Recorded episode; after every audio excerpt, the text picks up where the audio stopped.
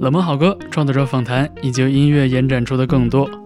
您正在听到的是 Key Change 周末变奏，我是方舟。我现在呢正在等待着这期节目的主角上线。这支乐队的名字叫做绝对纯洁，他们生活在上海。原本呢，我很希望能和乐队的四名成员面对面来录这期节目，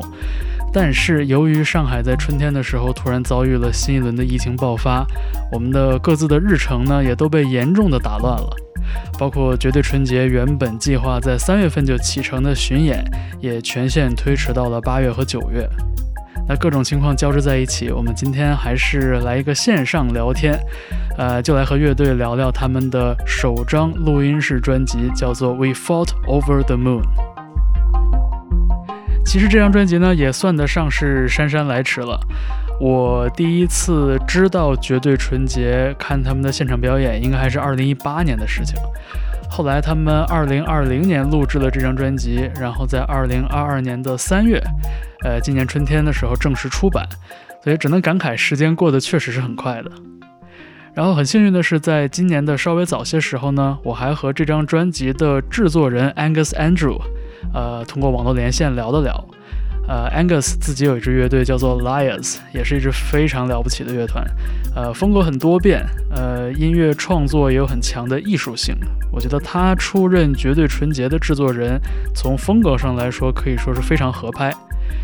但是呢，他们这个合作发生在二零年第一波疫情爆发的那个时候，然后当时 Angus 没有办法来到中国，也没有办法跟乐队面对面来工作，所以当时绝对纯洁整张专辑制作的全过程，从整理小样到修改作品到乐队进棚录音，Angus 和乐队都是通过邮件来沟通的。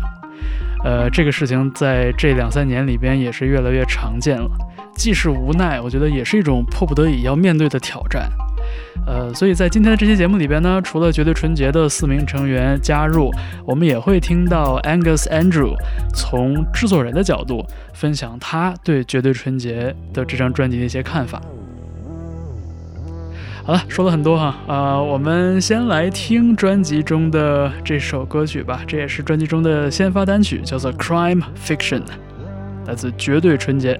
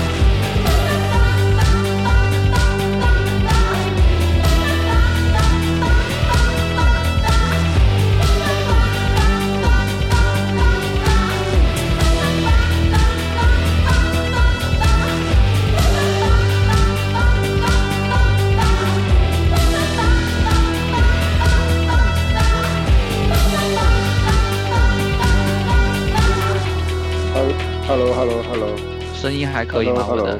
哎，方舟听得到吗？你声音有点小，我来调一下。喂，喂，喂。好，我们今天节目的主角绝对纯洁已经上线了。呃，首先还是欢迎乐队，然后我们先来熟悉一下四个人的声音哈。我是吉他手汤婷，我是主唱文俊，我是鼓手黄志伟，我是贝斯手曲一晨，A.K.A 大米。是呃，大家亲切的称呼曲一晨为大米，呃，欢迎几位。然后我们要不要还是从一个最基本的问题开始？呃，请汤婷和文俊来讲讲绝对纯洁是怎么建立起来的。就是我在二零一零年底的时候从北京离开来了上海，然后就信心满满的想在上海组一个新乐队，但是 那个时候就是呃全国的乐队的活动量啊，然后数量都比较减少，因为那个时候就是基本上是全国都在流行做 DJ，然后所以我来到上海六年以后，就是一直没有找到乐手。然后我本人因为也不会乐器，然后也不会用电脑做歌，然后我就这个东西就一直搁置了。一直到二零一六年年底，有一次去看演出的时候，看杨帆和刘葛那个乐队，然后我就喝多了，然后我就特别兴奋，然后就满场跟半生不熟的人说话，就说我找不到乐手，然后想做乐队。然后这个时候就是谁是谁？道，嗯嗯，你讲。啊，Splitworks 有一个尼泊尔的经理叫德斯道，他以前是在武汉上大学的一个尼泊尔人，然后后来毕业了以后来了上海，也是我们呃 AV 大就把他们一起的朋友。嗯，然后德斯道那个时候就给文俊介绍了大白，对对对，给我介绍了大白，然后说他是一个贝斯手，然后那个，然后就扯大白说，我说我要找鼓手，然后，然后大白就给我介绍了一个叫张云的女孩，对吧？嗯，一六年十二月的，对，大概十二月的样子就开始排练，对，然后当中就是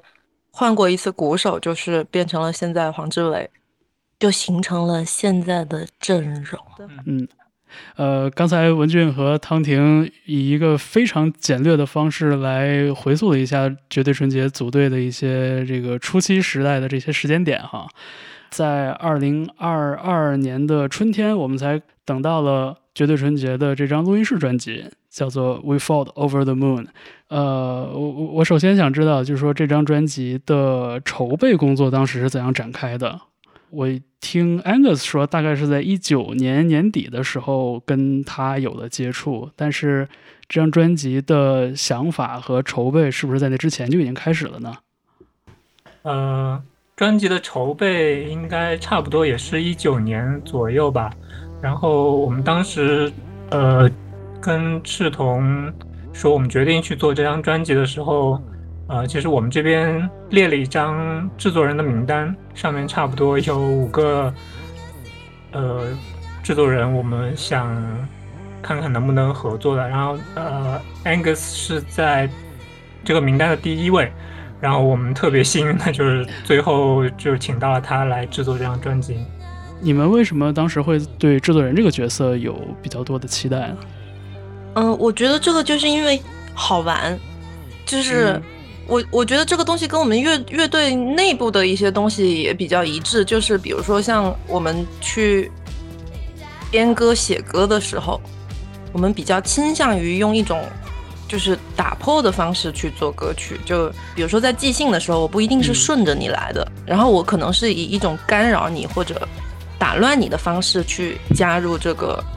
里面。然后我觉得这个东西就是。反映到，如果要去做一个专辑、做一个制作的话，也希望就有点像我邀请一个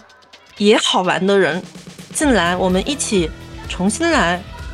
搅乱这个东西，有这个感觉，并且我们都是 Lyles 的粉丝。我记得最早提说，哎，那我们要不要找 Angus 做制作人的？好像是黄志伟。然后就大家都很兴奋，好呀，找他呀。然后他就答应了，我们就很高兴。就是这个东西，我觉得真的可能跟跟一个搞创作或者玩比较接近，这这个状态，嗯，和这和这种怎么说意愿，因为是期待他加入一些我们四个人之外的元素和想法。因为就好像如果我一个人做音乐，那我可能做着做着就会变成。嗯，比较习惯性的一个思路。然后我们四个人做音乐，我们磨合了那么久，然后做着做着就变成我们四个人习惯性的一个思路。然后这个时候，如果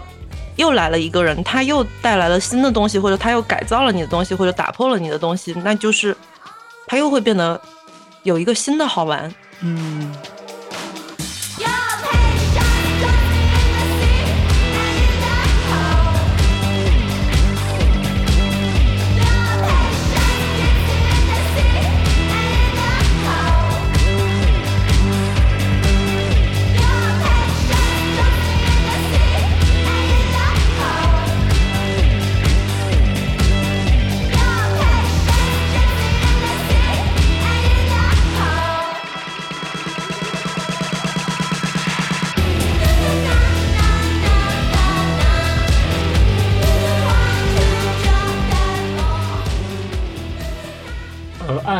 这张专辑的制作我可以划分成两个阶段吧。在这个之前，呃，我们可能大多数的歌曲都是按照在排练房即兴出动机，然后在一个统一的声学环境下面把歌曲大致结构定下来这样的方式来进行呃创作的。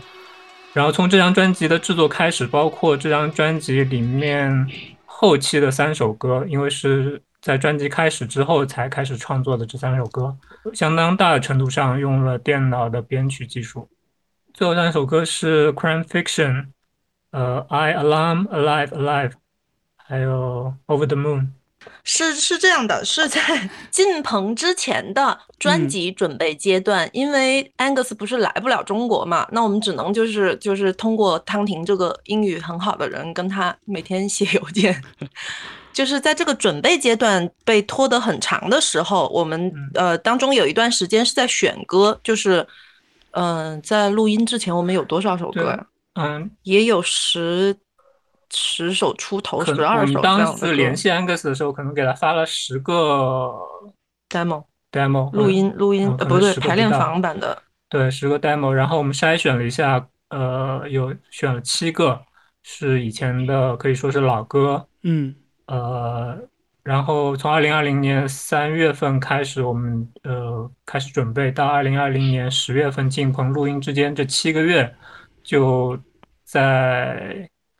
这七首老歌，然后另外选了动机，做了另外三首新歌。我们又挑了可能几十个动机，对，很 多各种各样的动机，然后又夸一下打了个包发给 Angus，然后他一首一首听下来，每一每一个动机他都写了他的反馈反馈。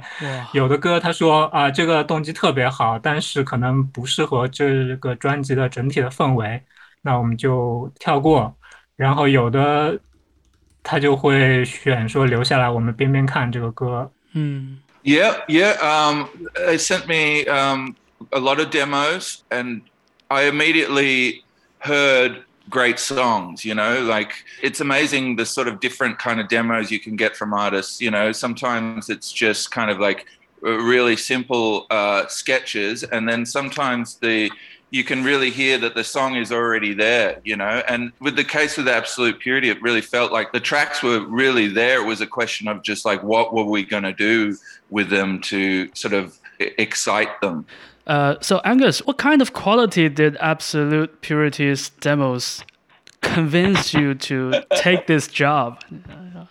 Well, I mean, you know, I, I don't know if it's it's weird to say, but there's a certain sound of it that sort of brought me back a bit to some of the music that I was making um, when I was a little bit younger, right. um, like in the in the early 2000s, where a sort of a, a post punk energy to it. Um, you know, I that's that's sort of like a very natural habitat for me, if that makes sense. Like yep. it feels very, it's a very comfortable space for me to um, uh, work in because I, I just really connect with this um, idea of making music, which is, you know, not about um, being super technical or professional, but it's more about like the idea and the energy behind it And immediately that's that's what I heard from Absolute Purity's music was that that that sort of raw inspiration um, and uh, yeah, so so immediately I'm interested because of the of that kind of uh, way of making music and the sound that they were making.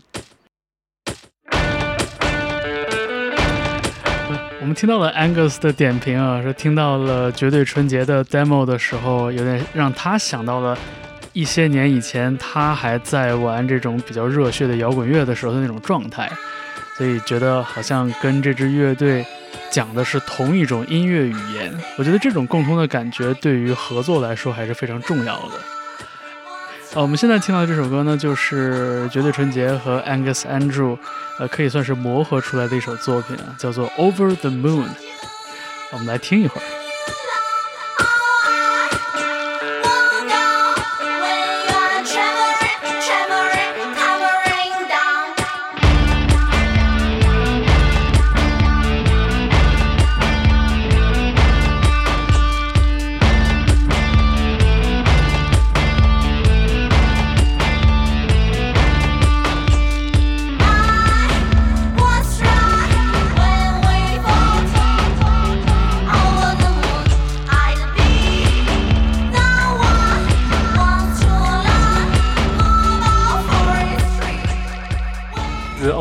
是我们这张专辑里面最后一首创作的歌。嗯然后，这首歌写出来之后，呃，制作人和我们的混音师，呃，都觉得特别好，因为这首歌正好是，可能是我们其他所有歌的一个比较不一样的一个一个节奏和律补到。补，可能补到了一个新的颜色那种感觉。嗯，这首歌我初听的时候也觉得很喜欢，一方面它是就是 B 面的第一首歌嘛，然后一上来有一个特别明亮的一个，有点像是给我一种号角感觉的一个吉他的一个 riff 在那里，所以就确实感觉好像整首歌的这个色调也要更就随之而变得明亮一点。嗯嗯。嗯，我记得那个《Over the Moon》的那个 intro，嗯。我可能录了整整半天吧，就 是重复的弹了一个 riff。呃，因为我是我们乐队里面可能演奏技术最差的选手，所以当时呃杨帆对我非常严厉，呃也谢谢杨帆，就是给了我那么多时间。其实我们呃录音过程中，我觉得最顺利的是大米，他在同一个录音棚，上半年正好跟随他的闹海乐队录过一张专辑。嗯，其实对我来说，呃，录音就像就有点像完成一个工程一样，就是他他应该是已经把一些已经定好的东西就去实现它，就他可能没有那么多那个那么艺术或者创作的那那些过程。就是，而且因为贝斯嘛，可能相对来说没有像吉他那么难那么难弹，所以我录的比较快。就对我来说，可能我我这个思维比较工科，然后就可能像去完成这样一个工程一样。其实我前期准备的工作还做的蛮多的，就是我会在录音前大概两三礼拜就已经开始每天猛练，就把东西练到 非常非常完美，然后保证就两三遍能过这样。嗯，呃，志伟呢？鼓的这部分，鼓其实压力挺大，是因为他要先录鼓，录完鼓之后才能录其他东西，然后整个录音的时间又是固定的，所以其实你鼓录的越快，后面留给其他乐器的时间就越多，所以压力非常大。然后一开始比较不适应的就是，比如说早上刚起床，然后可能安排的是一首很激烈的歌，那你，那你可能前面半个小时，它就是没有那种精气神能打出那个很激烈的歌，但是你打了半个小时之后，你人也就开始有点疲了，就是就是就是很不习惯，刚开始就是这个事情，嗯然后你心里又顶着压力，然后你可能就会丢失一些动态的东西，就身体会比较僵硬。然后这种时候的话，就杨帆就会告诉我太僵硬了，要放松了什么的。然后就是慢慢的，可能录个一天之后吧，就开始有点进入状态了。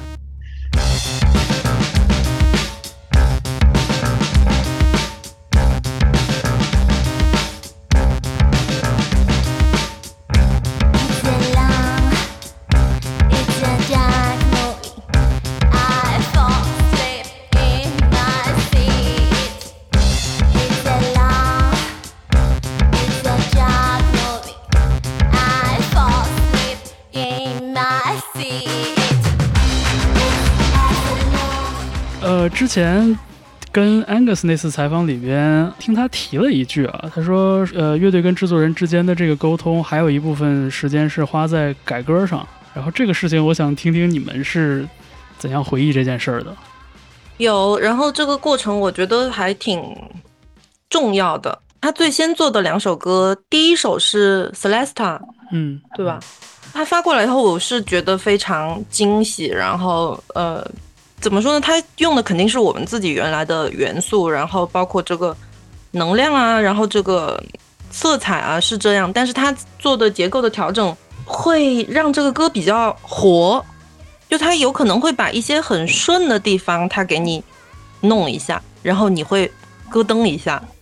然后比如说太长的地方，他就给你真的剪得很短。然后有一些这个空间感，其实不是说它放很多很多东西进去，而是有些东西它拿掉以后，那个空间感反而出来了。然后就是某一个部分就会特别突出。它大概做的调整都是这些方面的。嗯对，其实减法很多，因为我们大多数的歌基本上都是改短了。对我们所有歌都嗯被改的特别短，然后我们现在演十首歌只能演四十分钟。然后 Angus 他是一个非常相信直觉的人，呃，他不会在一首歌上磨上好几天，说反反复复去听他他他做的编曲的改动适不适合是怎么样，呃，他可能两天就给你一个回复，说我觉得这些东西这些东西这些东西拿掉，嗯，然后这一句这一句应该是这首歌的 hook，我们应该把它加强，重复八遍，嗯。嗯，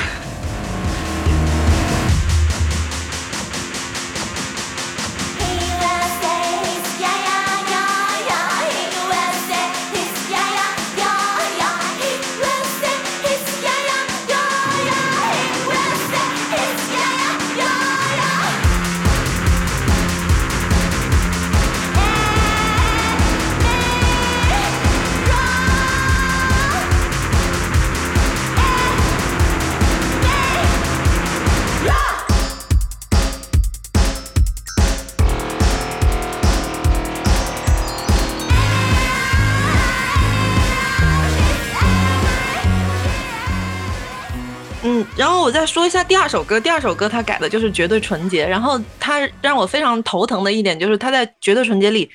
加了一轨非常好听的合成器，然后就是把整个歌的色彩都改变了，但他加进去的时候，他并没有考虑到他这个合成器跟我的唱是跑调的，哦，所以在最后专辑版里的唱是整个为了保留他这一轨合成器，然后整个唱全部重新编了，变成现在这个样子。就是说他加的那个那个那个合成器的部分跟你原来不在一个 key 上是吗？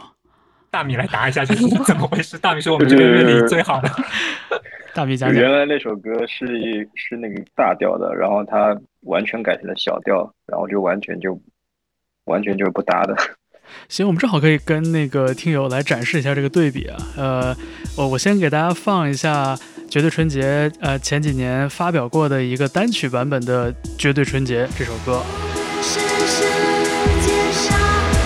然后我们现在听到这个就确确实所有的那个和弦都是大调的，都是开放的。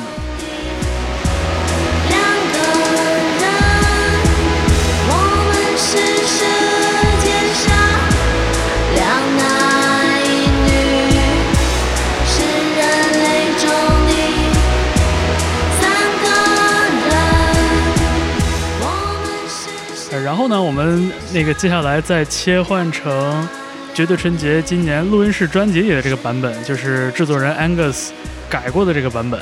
嗯，我们来听一下。我们是世界我们听到那个传说中的合成器了，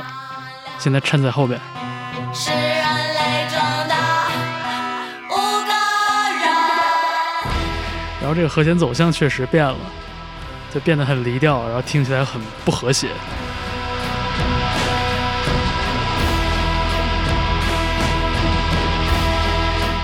所以有有人在用那个那个网上评论嘛，说这首歌现在这个是阴间版嘛，因为它是小调版，就是以前因为是大调，就比较听起来比较阳光一点，现在这个是小调，就阴间版。对对，如果我按照原来的旋律来唱的话，我就是整个跑调的一个唱，所以我们就把唱整个改了。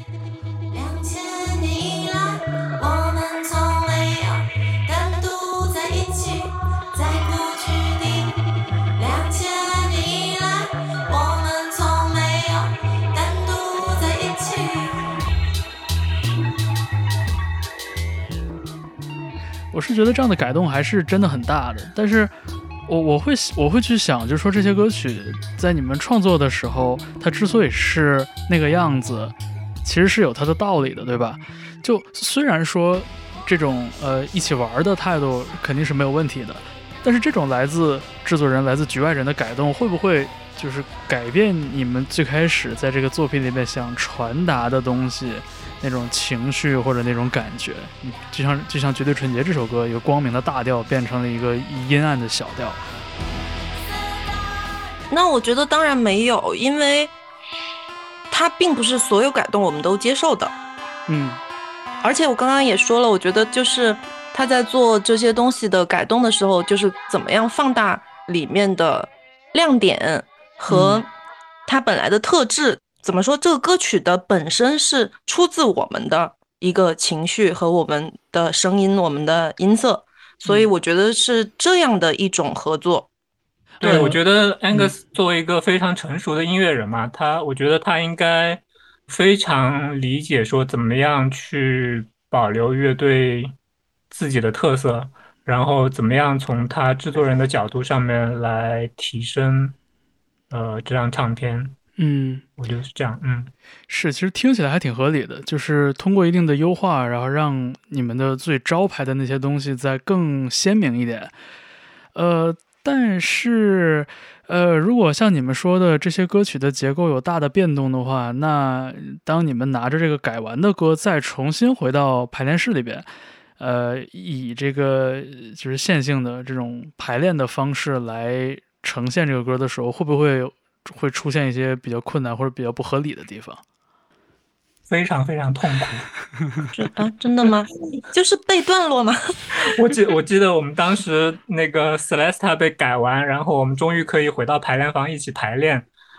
呃，因为因为就是在进录音室之前，我们还是希望就是所有这些歌曲，不管是做了怎么样的改动，或者加了多少合成器什么的，我们希望还是在一个声学环境里面可以把它还原出来，因为毕竟最后是要到录音室录的嘛。嗯呃，并且还有就是，我们想在演出现场感受一下这些歌嗯曲结构改完以后，我们到底舒不舒服，我们到底喜不喜欢。嗯，感觉怎么样？所以我，对，我们就回到排练房，第一首歌是 Celesta，因为那个是第一第一个改的歌，然后我们在排练房写了满满一个白板的段落结构，就第一次做这样的改动，然后改的第一首歌，那真的是非常痛苦，就是感觉你大脑在嘎吱嘎吱的响，在学一个完全是崭新的一个东西。是我我听说你们还把排练都录下来，然后发给 Angus 让他看。那个我我给你们放一下，看看 Angus 是怎么回忆这一段的。 it's tricky because it's sort of like you know i could i could imagine things and i could create things in the computer and send them back to them but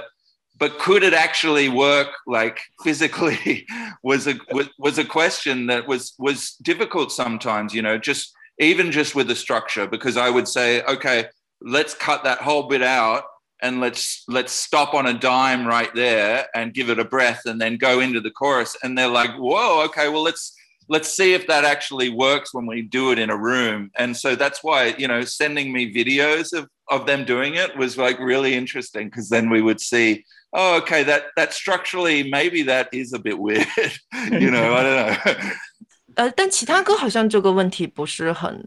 对吧？好像现在其他歌演的就是专辑版。嗯。那那个我我我想问问大米和志伟，就是作为呃乐队的鼓手和贝斯手，你们当时对这个事儿有什么感觉吗？就是其实他改变这些东西的时候，都是按我们的意愿。比如说，我想路易十四那首歌，我觉得鼓的部分有的时候撑不起来，我想它再激烈一些，嗯然后我就会去加一些东西，然后整体氛围到最后，它其实改的也就是更激烈了一些，不管它是删减了什么，或是加了什么东西，所以这是最终的目的。而且他改了很多东西，然后我在鼓上，我们排练的时候我试了一下，我的身体就告诉我，我不会那么打鼓，我就会叫汤婷用邮件告诉他，呃，我打不了这样的鼓，我不会那么打鼓，我不会那么编鼓，就这种。是我我是觉得，就是说大家的那个演奏和乐队的排练，其实它是有一定的这个身体性在里边的嘛，呃，所以它也有一有一定的连贯性的要求。所以我就觉得有的时候可能这个东西它变成了一个工程文件之后，我们的很多发挥想象力的时候，其实是凌驾于这种呃演奏技法之上的。其实志伟刚才说的，某种程度上来说，印证了一个我的猜想，就是说像我们提谈到的这种改编，其实有的时候是跟我们的演奏习惯或者跟我们的这个这个身体能力是相左的。哦，那到这个部分，如果是讲到这个部分，我其实觉得这个有可能是音乐的一种发展，因为你嗯比如说。初音的那种唱，谁能唱得出来？不光说是唱的问题，而是说在电子音乐这种工具产生了以后，其实有很多很多东西。你比如说像鼓机这个东西，大伟和汤婷都喜欢用鼓机来做一些动机。对动机。嗯，然后有很多东西，那这些东西的存在就是为了让我们做我们肉体做不到的事情，就是我们可以无限的尝试。我就打不了这个东西，或者我就唱不了这个东西，我能不能用电脑或者用什么东西做出来？我听听看，我喜不喜欢？哎，当然这个是我觉得就是我发散了一下啊，是就是你们讲到这个，嗯，是我我讲到这个地步的时候，我觉得我觉得就是现在就是有这种可能性，嗯，我我记得之前看过一个一个文章，就讲说那个 trap 音乐里边会有特别多的那个叉的那个叮叮叮叮叮那个声音，说说那个声音嗯人就很难打出来，但就是因为做 trap 那帮人，他们就胡乱拧这个鼓机，就说我把它给拧的超快，能什么样？最后就变成了 trap 音乐里的一个一个一个一个标志了。所以我觉得就就确实那个文君说到的这个点，其实是一个方向了。对，这就这是我的一个联想啊，跟刚刚说录音也没什么关系。没有啦，还是很重要的，还是还是有联系的。呃，我下面好奇的一个点是，呃，在我的印象里边，绝对纯洁也好，还是说 Angus Andrew 的乐队 Lias 也好，其实你们都是那种，首先是骑在这种经典摇滚乐的范式和这种呃电子的合成器的音乐之间的这样的一个位置，就你们两边都有一些。其次就是我觉得你们都不是那种特别死抠技术的那种完美主义的那种乐队，就有的时候，呃，你们反而很在意那种就很主观的那种好的感觉。但是像这个事情，我跟 Angus 也也有聊到，就是说，其实你们在 demo 的那个阶段里边，有的时候就有一些非常对的东西，它可能很粗糙，可能很随意，但就是很对。那这种东西，当你们把它，你们把作品带到录音棚里边，要录一张所谓正式的录音室专辑的时候，你们会不会担心，就这些粗糙但宝贵的东西，就很难再复制出来？我觉得这个真的就还挺困难的。嗯，特别是对对于我们来说是第一次进录音室，就录音室其实对呃我来说啊是一个挺未知的东西。但呃，我们鼓手和贝斯手其实之前进过录音室，文俊也进过录音室。我觉得是这样的，我觉得在录音棚里面，他首先做了很多吸音，然后完了以后，一切声音都吸收的很干净，然后你被关在一个非常狭小的空间里，然后有点像感官剥夺，你知道吗？嗯就是你在听，一切都很清楚，然后很干。这个时候你一定是你非常不熟悉这个感觉，然后你非常有点恐慌。嗯 然后我又要举一个例子，就是这个专辑里面的《I Alone Alive Alive》这首歌，嗯到最后最后我们这个专辑里面的专辑版本里面的这首歌用的唱，其实是我们在家最后录这个小样的时候的那一版唱。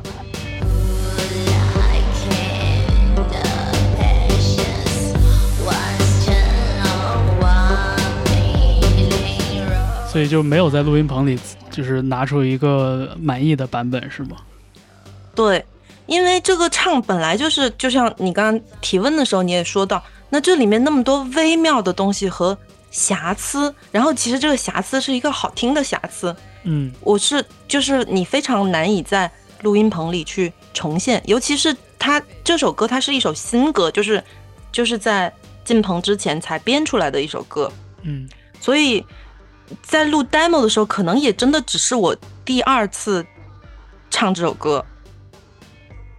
然后这里面这些所有微妙的、陌生的，然后这种粗粝的，然后这种乱七八糟的感觉，我我没有办法去把它变成一种说我能掌握的技能，然后在录音棚里把它重现出来，就做不到。嗯然后所以这首歌就录音棚里也录了，然后安格斯说，哎，没有小样好，就没有 demo 好。然后我们回到家又录，还是没有 demo 好，他就坚持要用 demo。我说好吧，就是有很多语法问题，不管了，就这样。当时安格斯形容的是什么一晚上没睡觉，然后抽了无数的烟唱出来的。哦，那我真的嗓音，我、那时候真的抽了无数的烟。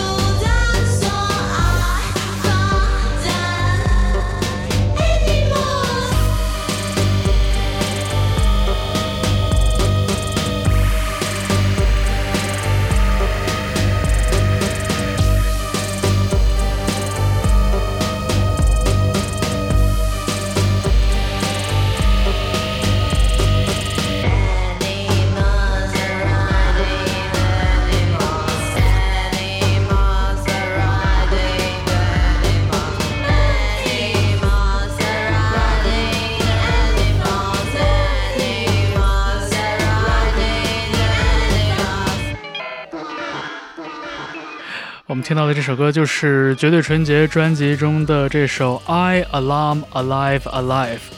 呃，这首歌给制作人 Angus Andrew 也留下了非常深刻的印象。我们来听听 Angus 是怎么回忆这首歌的。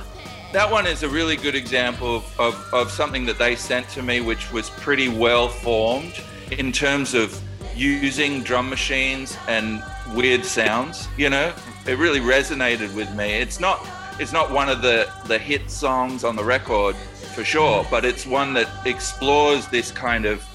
landscape where you know digital ideas can meet with more traditional ideas and it's it's a really great space to be in i think 所以 Angus 觉得这首歌的 demo 阶段其实就已经很成熟了，特别是这种电子声响和呃经典的摇滚乐声响的这种融合。 那我们再来听听 Angus 如何评价文俊的演唱。 because yeah when jun really has this um, presence about her um, i mean it's so exciting to work with a vocal which does that where it has this immediate uh, energy to it you know um, and uh, I, I i'll also say that like her lyrics are amazing too i mean uh, uh, that song we were just talking about, it, it's got this refrain in it that I can never get out of my head, which is uh, animals are riding the other animals, you know? And I've just always had that stuck in my head. I think it's such a great idea. Um, conceptually um, and uh, yeah so so there's also this kind of danger with her voice you know that um, that is important to the music you know? It's it's it's powerful it's energetic but it also has this danger to it which is exciting i think. Um, but yeah we we had a lot of fun working with her vocal too because uh, again it was this idea of like well you know let's let's affect it. Let's see what we can do with you know different processing and delays and stuff. And and having an artist or a singer who's open to that is also really really majorly important to allow for that experimentation with the voice you know 我听过 Angus 的讲述，很显然文俊的嗓音不只是把歌词唱出来这么简单，他的声音里边的能量和那种蕴藏着的危险，其实对于这支乐队来说都很重要。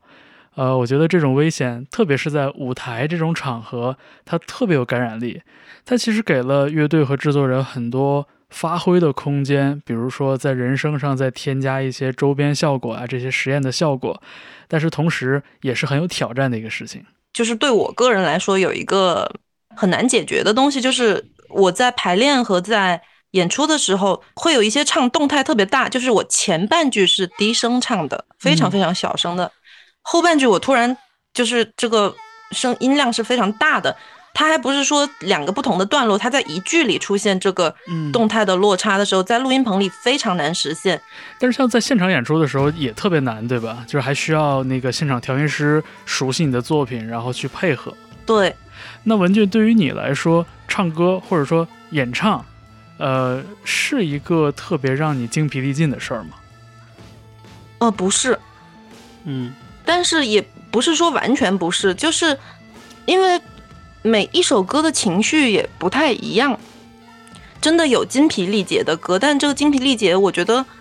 它包括了我精神方面和心理方面，不是说我有多累，而是说我真的有这个感情和这个感受，我是也把它调动出来了，然后这就是我要说的东西和这就是我要表达的一个状态，我就是这个状态，嗯，而且我觉得这个东西就是。每一场演出也不一样，我在那个时候达到了一种什么样的状态？我有时候也挺失控的，就是我也没有办法把歌唱好，我可能就在那里吼，嗯，会有这种情况，嗯。然后也有很多时候我自己唱唱着就觉得，嗯，好像几千年的事情一起回溯了，然后同时在那一秒钟发生在我面前，然后我也会自己就哭了。所以你如果说的精疲力竭是这样的话，那我会发生这样的状况。嗯，是都算，在我心里，我觉得这个都算，就是精神上的和身体上的，呃，我觉得都都都可以等同对待了。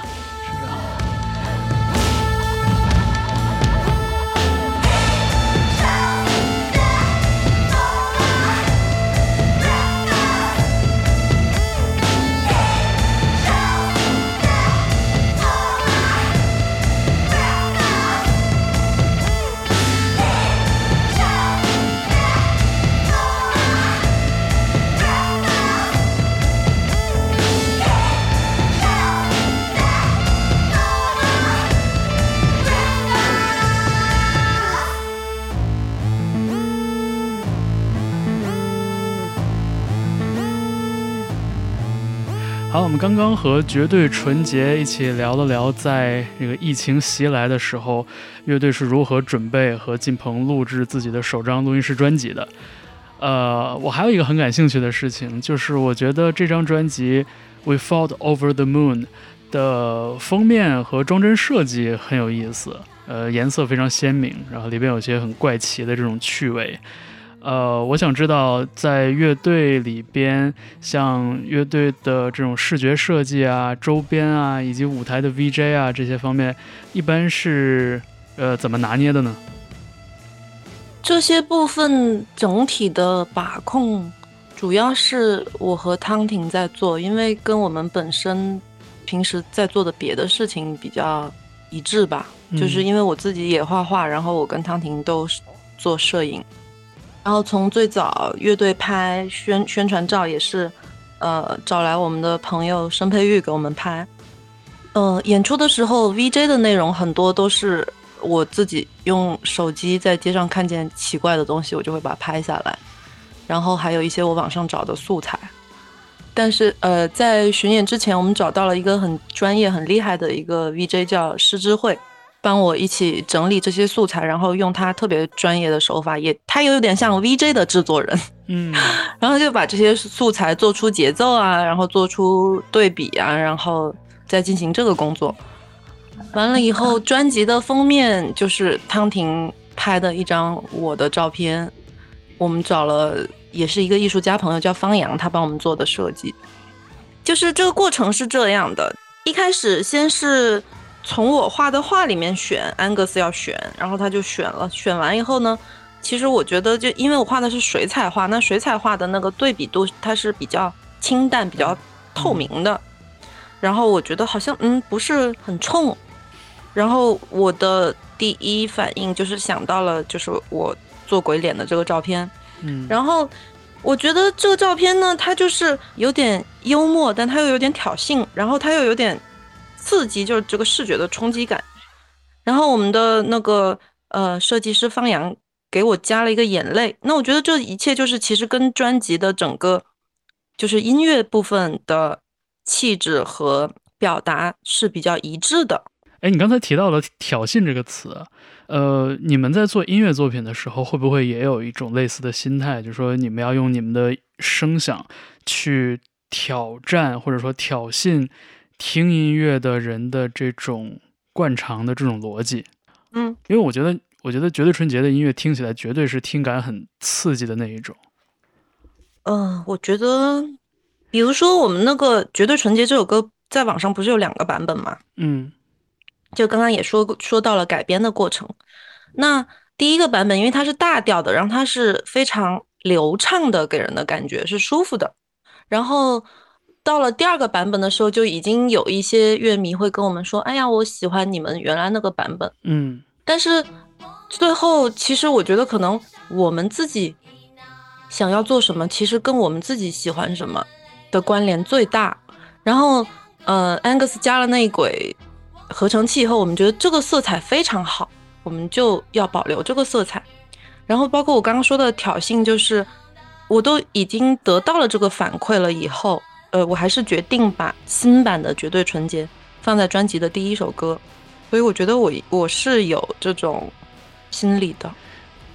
我觉得这个东西对我们本身来说影响不是特别大。我是说，呃，嗯因为我觉得我们本来就不是要去做一个舒服的音乐，然后这个不是要去做一个舒服的音乐，也不是说我们故意要做一些挑战别人听觉的音乐，而是说，我觉得这个东西其实跟我们自己听了什么样的音乐，然后我们自己喜欢什么样的音乐，我们到底听了多少音乐，然后在我们听了足够多的音乐后，我们自己做出了一些选择，那这个东西可能跟我们的性格有关。所以我觉得这个既不是刻意为之，但是我们有自己的取舍。这个东西我们也不会说为了讨好更多人的耳朵而去做一个舒服的东西。我觉得，呃，从这点来说，就是 Angus 和你们绝对是分享了同样的这种音乐价值观。因为我跟 Angus 聊的时候，他有提到，他说他觉得其实听 Adele 那种特别优美的、特别天后式的那种演唱，其实他才觉得不舒服，他反而觉得听你的 vocal 很自然。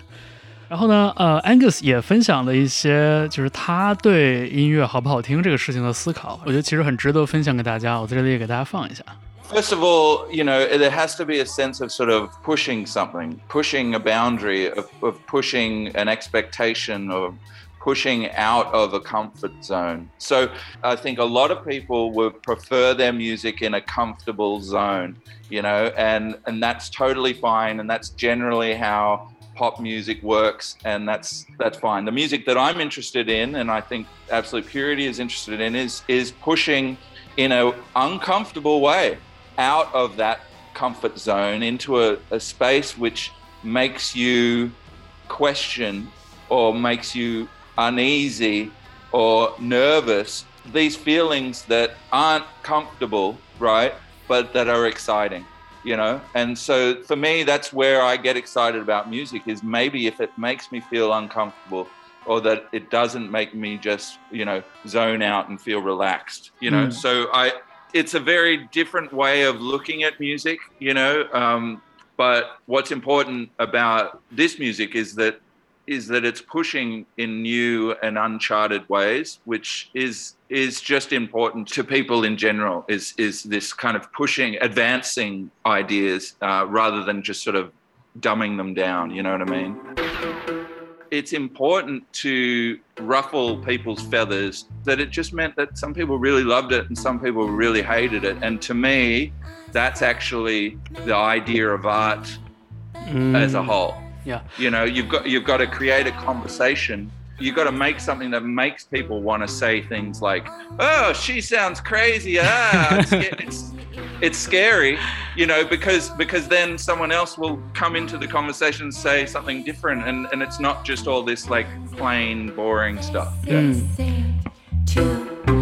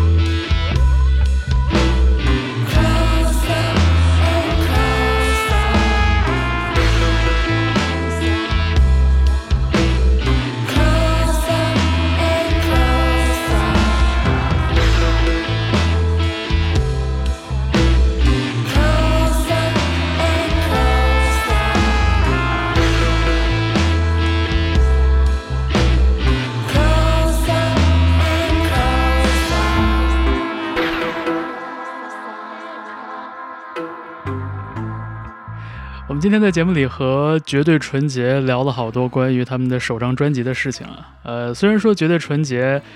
还可以算得上是一支很新的乐队，但是其实几名成员的阅历也非常的丰富。呃，除了音乐之外的工作以外，像文俊，我最开始知道你就是因为怪力这支乐队。呃，像贝斯手大米的另外一支乐队闹海也做了很多年。